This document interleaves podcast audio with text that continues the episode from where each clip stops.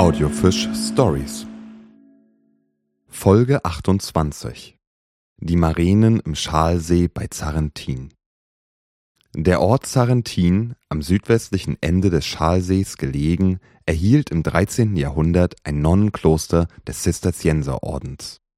In der Mitte des Fleckens, auf dem Kirchplatze, steht noch das mittelalterliche, massiv aus Mauerstein ausgeführte Klostergebäude und wo einst fromme Ordensschwestern in stiller Beschaulichkeit lebten, geräuschlosen Schrittes zu Hora und Vesper eilten, da wird jetzt über die Aufrechterhaltung bürgerlicher Gesetze gewacht und Steuer und Pacht erhoben.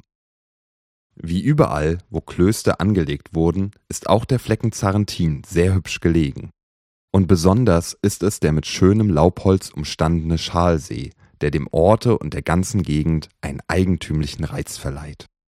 In nicht geringen Ansehen steht der See aber dadurch, dass sich in ihm die so schmackhafte große Marene, Salmo morena, findet.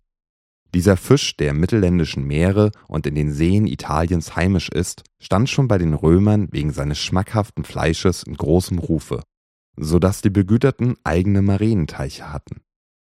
Die Nonnen des Sarrentiner Klosters hatten genug von dem schönen Fische gehört, um lüstern nach ihm auszuschauen. Aber Italien mit seinen Teichen und das mittelländische Meer ist weit. Wo ist der Bote zu finden, der beflügelten Fußes das Verlangen der genügsamen Schwestern stillt? Da naht sich ihnen, wie überall, wenn die Begierde der Sinne maßlos wächst, der Teufel.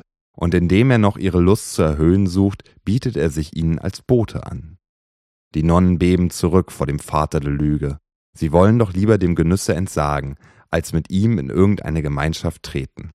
Aber so leicht gibt jener seine Versuchung nicht auf, und als die Schwestern sich nicht länger der Lust erwehren können, übernimmt der Teufel die Botschaft. Jedoch muss er sich verpflichten, die Marenen zu mittags zwölf Uhr auf den Tisch zu stellen, wofür sich die Nonnen ihm zum Eigentum versprechen. Schnell macht sich der Böse auf den Weg, doch kaum ist er von dann, als die Schwestern Reue und Grauen vor dem Schrecklichen ergreift. Sie treten beraten zusammen und kommen bald darin überein, den Zeiger der Turmuhr, der schon auf halb zwölf steht, eine halbe Stunde weiterzuschieben.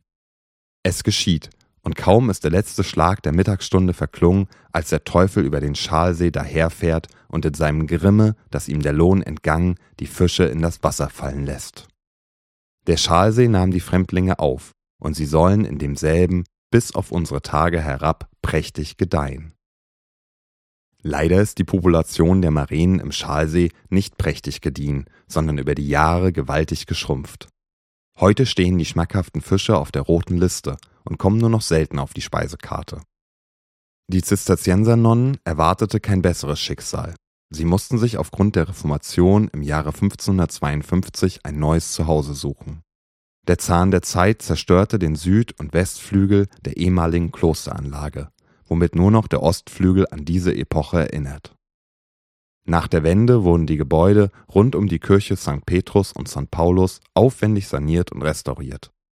Heute ist das Gelände der Öffentlichkeit zugänglich und erinnert mit einer Ausstellung an die Historie der Stadt Zarentin am Schalsee